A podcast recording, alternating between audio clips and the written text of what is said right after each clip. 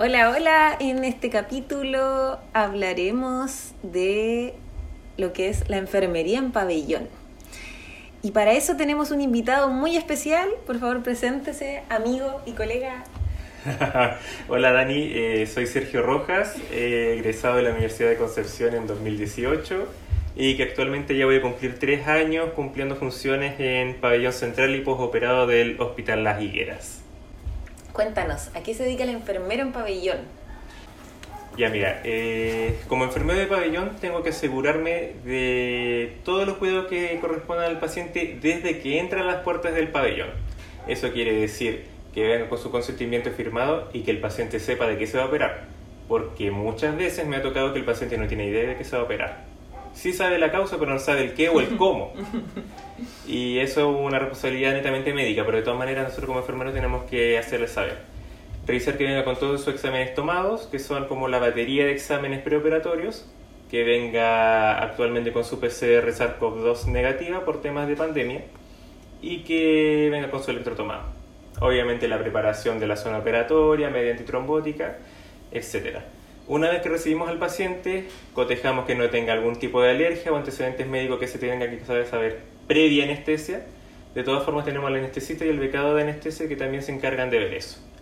Una vez ingresando al paciente, nos aseguramos que la zona operatoria sea la correcta, revisamos que todo el instrumental esté preparado. Eso quiere decir que la arsenalera, que es una TENS, tenga todo su instrumental abierto, su campo estéril abierto, que no le falte ningún insumo, que a la parte de anestesia tampoco le falte ningún insumo, que nuestros equipos, por ejemplo, las torres de laparoscopía y eh, los insufladores de CO2 para la laparoscopía, la fuente de luz, cámara, pantallas, eh, motores, etcétera, también estén en funcionamiento, porque cualquier esa cosa que falle, falla la cirugía y falla el rol del enfermero. Y todo eso en rol del cuidado del paciente. Eh, trabajamos en un equipo multidisciplinario porque estamos con anestesistas, cirujanos, TENS a nuestro cargo y todo eso lo tenemos que ir nosotros gestionando desde que llegamos a las 8 de la mañana hasta que nos vamos a las 5 de la tarde, si somos enfermeros diurnos. Si somos enfermeros de cuarto turno, que es mi caso, tenemos que tomar el pabellón de urgencia y posoperado. El pabellón de urgencia asume todas las urgencias que vengan de las comunas de Talcahuano, Hualpén, Tomé, Pencolirquén, ya que somos el centro de referencia para todo el servicio de salud Talcahuano. y eso ya es un volumen importante. importante. Entonces, la presión igual que tenemos es grande, ya que recibimos cesáreas de urgencia donde hay que entrar corriendo, tenemos eh, penetrante de tórax, penetrante de cuello, penetrante abdominal. Todos nuestros pacientes todos nuestros pacientes de urgencia que suben directamente los que me mandas tú. Así que, aparte de gestionar al paciente en sí, también gestionamos por fuera que no tengamos ningún insumo en falta en la bodega, que todos nuestros equipos estén operativos de la bodega hasta que entre al pabellón. Tenemos que cerciorarnos que todos nuestros medicamentos estén, estén disponibles para la cirugía ya que no puede faltar nada. Nosotros como enfermeros nos encargamos de controlar todos los medicamentos controlados, ya sean fentanilo, remifentanilo, todo lo que sirva para inducción de anestesia. Nos tenemos que encargar también que cada droga que el cirujano o la anestesista solicite esté disponible. Ya. Casi siempre, eh, sí. Ahí es cuando nosotros tenemos que tener harto cuidado porque suelen haber irregularidades. Y ese es el rol del enfermero. También tenemos el cuidado del paciente en el postoperatorio inmediato. Eso quiere decir, apenas recibimos al paciente del postoperado, cómo están los signos vitales, cómo está ventilando si fue una anestesia general, cómo está la hemodinamia si es un paciente con anestesia raquídea, ya que eso siempre suelen bradicardizarse, hipotensarse, pero de un minuto a otro. Eh, preparar todo lo que es el manejo de analgesia, ya que son pacientes que casi siempre ingresan al postoperado con dolor o eh, empiezan a referir dolor durante el postoperatorio y ver la recuperación post-anestésica hasta que se puedan ir a su sala en buenas condiciones. A su sala o a veces... O incluso puede ir a UCI, UTI, depende de los requerimientos del paciente. Actualmente, como el hospital está con falta de camas, también se van de alta desde el postoperado a sus domicilios haciendo un postoperado un poco más prolongado o incluso del postoperado volver a ingresar a pabellón por complicaciones. Ah. Y nos ha pasado. Esa alternativa uno no la considera, la verdad.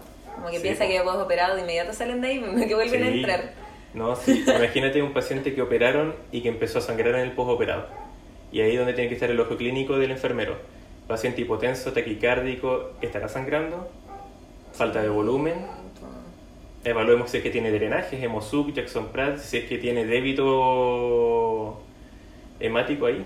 Sí. Y nos ha pasado que son pacientes sangrantes que hay que volver a ingresarlo.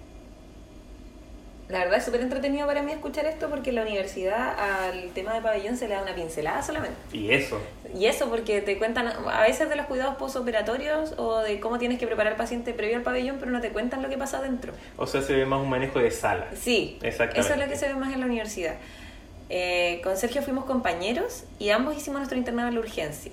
Y Sergio entró sin ninguna experiencia previa a trabajar en pabellón.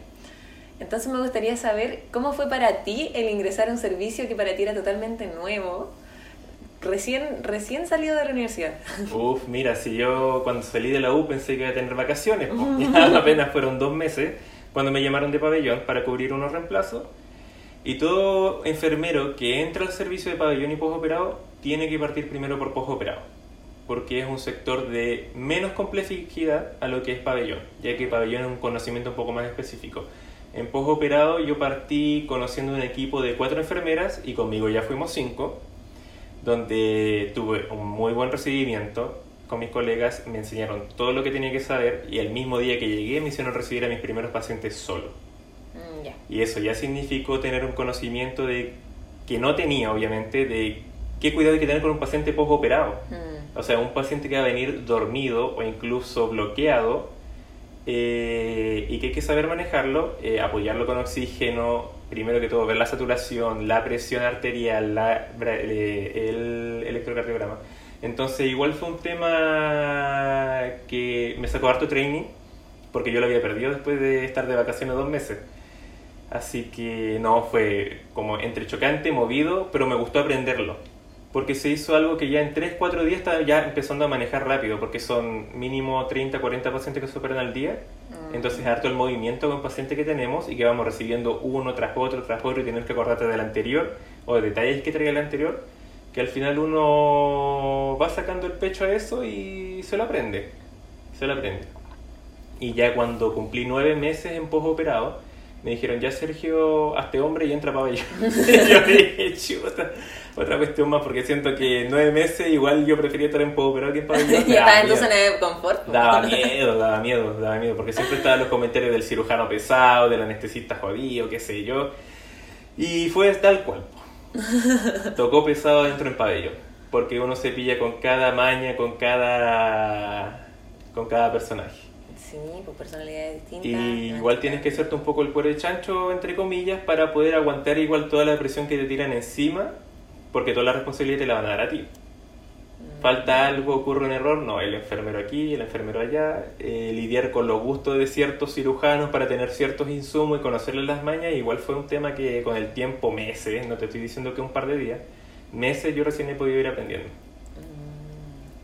¿Y cómo lo hiciste para conseguir material de estudio? ¿De dónde estudiaste? ¿Te compartieron Eh, cosas tu colega o averiguaste por Mira, la, mayoría fue inducción de colegas, ya que tuve solamente dos semanas de inducción con un colega en pabellón y de me dejaron solo. ¿Ya? Y ahí fue donde intenté absorber la mayor información y el resto fue por cursos. Ya. Cursos Mm. de empresas capacitadoras, ¿tú cachai? Que tú pillas por internet y con eso fui leyendo cuidado de paciente preoperatorio, postoperatorio, intraoperatorio y con eso uno igual se va guiando en varios detalles que después tú en la práctica lo ibas asimilando. Sí. po. Así que igual buena forma, pero bibliografía no tanto, ¿sabéis? De lo que es intraoperatorio para el rol de enfermería, rol médico o rol de arsen- arsenalería, pabellonería, incluso anestesia y mucho más. Pero de todas formas lo que sirve harto para uno, que como enfermero suele más manejar el área de auxiliar de anestesia que de instrumentalista, eh, igual hay textos que te ayudan a manejar un poco el tema de la anestesia, sobre todo el uso de tantas drogas. Mm, comprendo. Además, en algún momento me comentaste algo de maquinarias. Sí, ¿Qué tipo de sí. máquinas? Por ejemplo, para las cirugías laparoscópicas o todo lo que sea endoscopía, cistoscopía, eh, histeroscopía, se usan consolas con pantallas. ¿Ya? Y a esas consolas se le conecta una cámara por la cual tú puedes ver la cavidad, por ejemplo, peritoneal o abdominal del paciente, para la laparoscopía, por ejemplo, para una colecistectomía videolaparoscópica. Ya. Ahí se usa cámara, se usa electrobisturí, que igual con el electrobisturí es una consola bastante importante porque si ocupas la electricidad monopolar, si tú no le colocas una placa neutra al paciente que le hace como el cable a tierra, tú vas a quemar al paciente.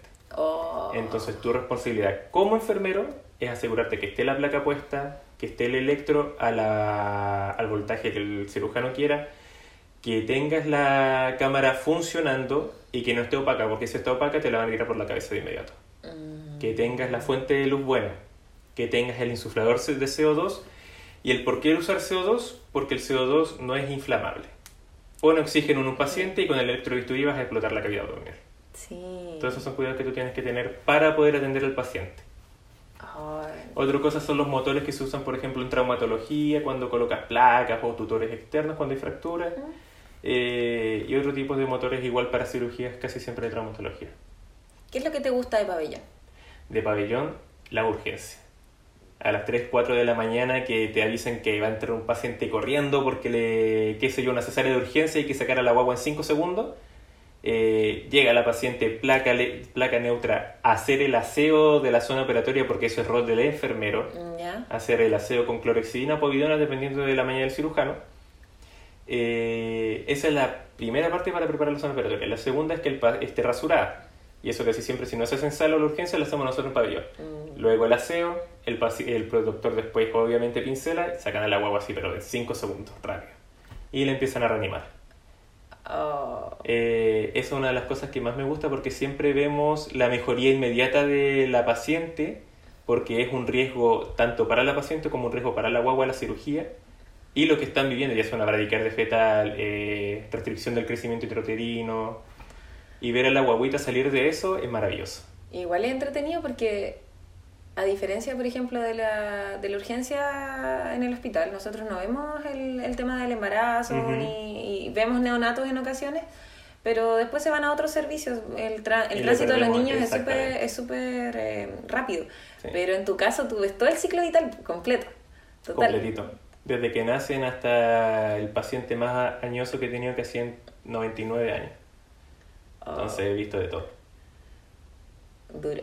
¿Y qué ha sido lo más, lo más brígido que has visto? Lo, lo que más impactado te dejó en... Mira, lo más impactado que me tocó en un turno noche fue recibir un paciente, 21 años, que talando un árbol en penco le cayó encima. Ah, eso te lo entregué Y yo. me lo entregaste tú. Ya, sí me acuerdo, ya. Eh, fue un paciente que apenas entró al pabellón de urgencia, eh, la parotomía exploradora, abrieron por completo el abdomen y el tórax también, o por toracotomía, y le clampearon la aorta torácica para que dejara de sangrar. El, una costilla le había perforado el vaso, Sí, creo. Exactamente. Y es brígido porque yo lo vi por fuera, entonces Sí. el caso para mí era complejo. Y yo lo vi por tú dentro. viste por dentro lo que sucedía. Entonces Oh. fue un momento de estrés de correr PCR negativa, de, o sea, sin PCR de COVID, entonces en 5 segundos estar preparado con todo el implemento COVID, preparar el pabellón COVID, entrar y hacer toda la cirugía fue wow. ¿Ese paciente tú terminaste la cirugía con él? ¿O tuviste- Lamentablemente No. justo llegó para el cambio de turno, yo entregué la cirugía andando y me tuve que ir. Mm. ¿Y en qué terminó? Con el paciente en UCI y de ahí lamentablemente le perdí el rastro. Ah, ya. Algún día sabremos qué pasó con día ese joven. Ya, ¿alguna experiencia no tan grata? O algo que no te guste mucho de pabellón, o quizás se te Eh. haga difícil, ni siquiera que no te guste. Lo que cuesta harto es el manejo de personal. Porque yo como enfermero joven, recién egresado, eh, manejar a TENS y darle indicaciones a TENS que ya están casi por retirarse o que ya tienen sus mañas instauradas, para ellos es chocante. O sea, chuta, como un cabro chico me va a andar dando órdenes, qué sé yo. Y el manejo de personal es complicado. Pero una vez que tú ya con los meses vas sacando el training, igual ya te colocas un poco más firme y no, la cosa es así, así, punto final. O sea, trabajemos. Yo creo que eso influye harto. La edad es una, Sí, una es dificultad. una dificultad que se ve harto. Sí, a Harto, edad. pero sí. también la llegada cambia mucho la perspectiva. Mm. Y lo otro, eh, el manejo de los cirujanos y los anestesistas, cuando se ponen complicados. Es todo un tema. Mm. Porque la cirugía es un momento de estrés para todos. Para el paciente y para los funcionarios que están ahí, porque estamos trabajando con una vida. ¿Cachai? Sí. Entonces, el- cirujano ya de base puede ser un poquito complicado, pero en la cirugía va a ser peor. O puede ser peor. Y el anestesista también. Entonces tienes que saber colocarte un poco más duro en ese sentido y saber recibir los comentarios y lo que no ya filo. O sea, igual eh, es entretenido darse cuenta que la mayoría de las cosas que me dices son habilidades que uno desarrolla de manera personal. Habilidades personales, Sí, claro. no es algo Sí. que te enseñan en la universidad. No, manejar, manejar con la gente, tratar de hablar, la asertividad, el, el criterio en el momento de hablar también. Sí, de influye muchísimo. Sí. Y por último, estimado, ¿qué sugerirías tú a algún estudiante que esté interesado en, en pabellón? Que se enfoque en algo en especial, algo eh, que, en lo que pueda explorar. ¿Qué sugieres tú? Mira, primero que todo, que se atreva. Porque Pabellón es una experiencia bacán. Es muy buena escuela porque he aprendido mucho más de lo que aprendí en pregrado, sobre todo el manejo de pacientes complicados. Eh, sobre todo para un enfermero que se estudie bien la parte de la paroscopía, Mm, ya. porque es donde más rol tenemos dentro de una cirugía, ya sea laparoscopía o endoscopía. La laparoscopía es. Ah, con el. La con paroscopía es cuando colocas los sí. en el abdomen, Sí, sí, insuflas el abdomen, se hincha y empiezas a verlo por dentro. Es en el que se infla con CO2 Con y no CO2 O2. y Muy no con oxígeno, exactamente. Ya pues, amiguito.